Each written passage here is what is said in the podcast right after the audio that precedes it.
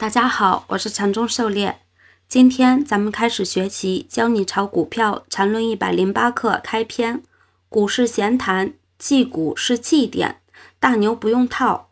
咱们的讲解按原文对照逐段进行，力求贴近原文解读，弄懂每课重难点。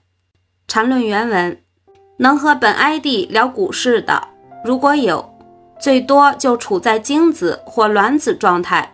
连受精卵都算不上，而且股市游戏是靠干出来，而不是说出来的，因此一般都不说。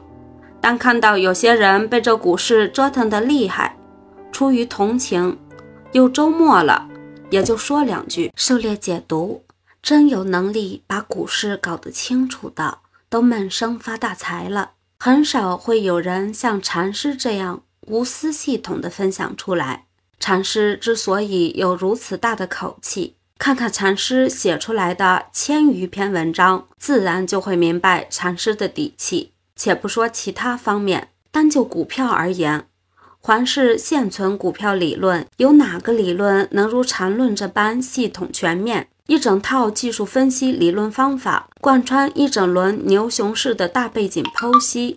和图中各种情况的应对、技术、心态、理念、操作方方面面，试问有哪一种理论有如此活灵活现的全方位展示？缠论原文：一年前股市跌到一千点最腥风血雨时，当时看到很多人在网上很可怜，就用老 ID 给了一个明确的说法，叫“祭股是祭点，越腥风血雨就机会越大了”。现在这个祭点已经弄得让很多人受不了，绝大多数在市场中的人都是很犯贱的，跌也怕，涨也怕，真是可怜。为此，今天再给一句话，叫“大牛不用套”。狩猎解读禅师这篇文章发表于二零零六年五月十二日。回看二零零四到二零零六这三年的大盘走势。从二零零四年四月的一千七百八十三点零一，一路跌到二零零五年六月的九百九十八点二三，一年几乎腰斩。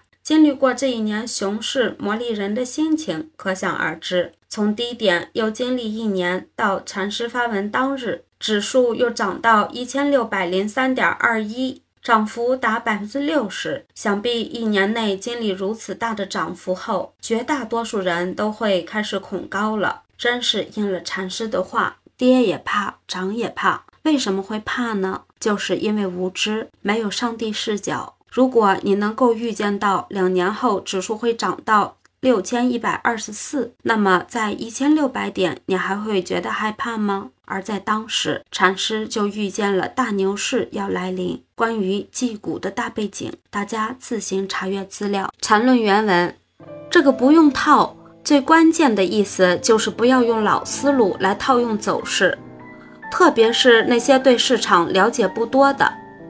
例如那天看到有人说什么五粮液的权证疯了。都三四元了，这些人就是对市场了解不多。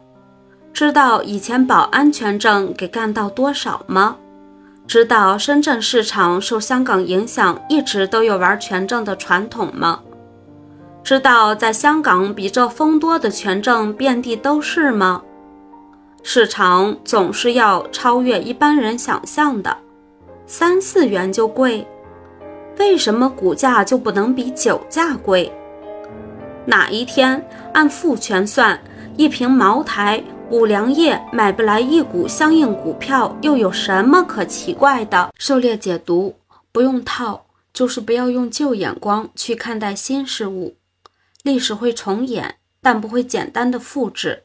从历史中寻找印记，辩证的看待新事物，在当下不断的推演修正。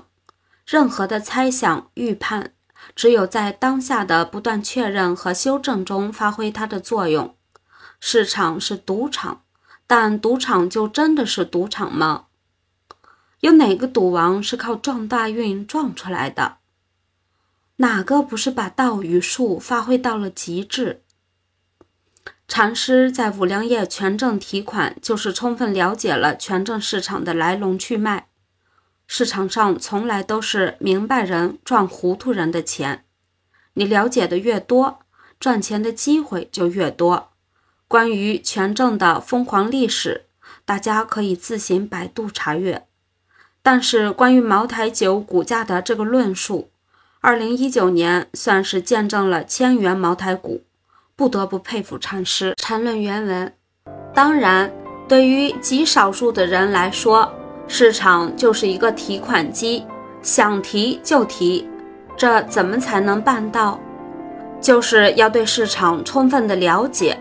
真了解市场的人，就知道市场都是一样的，就像穿着各种衣服的人，扒光了都一样。真明白市场的，就无所谓牛熊，市场永远都是提款机。当然，如果市场只能是单边的，那么唯一的区别就是在熊市中。投入的资金以及摆动频率要小。狩猎解读，很多人都记住了禅师的提款机，梦想着自己能够从市场里提款，却忘了禅师说的这是极少数人，极少数就是前百分之十甚至百分之五的交易者，绝大多数人都是来送钱的。但是真正在市场里有所成就的人。在市场里赚钱，绝对比抢银行要来得快。抢银行得策划很久，搞成了也就抢个百十来万。面对现在的高科技防卫，被抓是极大概率的。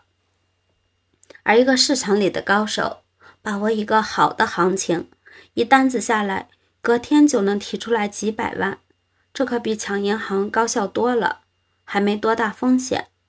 当然，这要建立在充分了解市场的基础上，可能要比抢银行前期做的准备和积淀还要多得多。台上一分钟，台下十年功，高手都是历经磨难历练出来的。在没有成为高手之前，就不要梦想着提款。首先要学会防狼，看紧自己的钱袋子。技术不到位，就用仓位去平衡。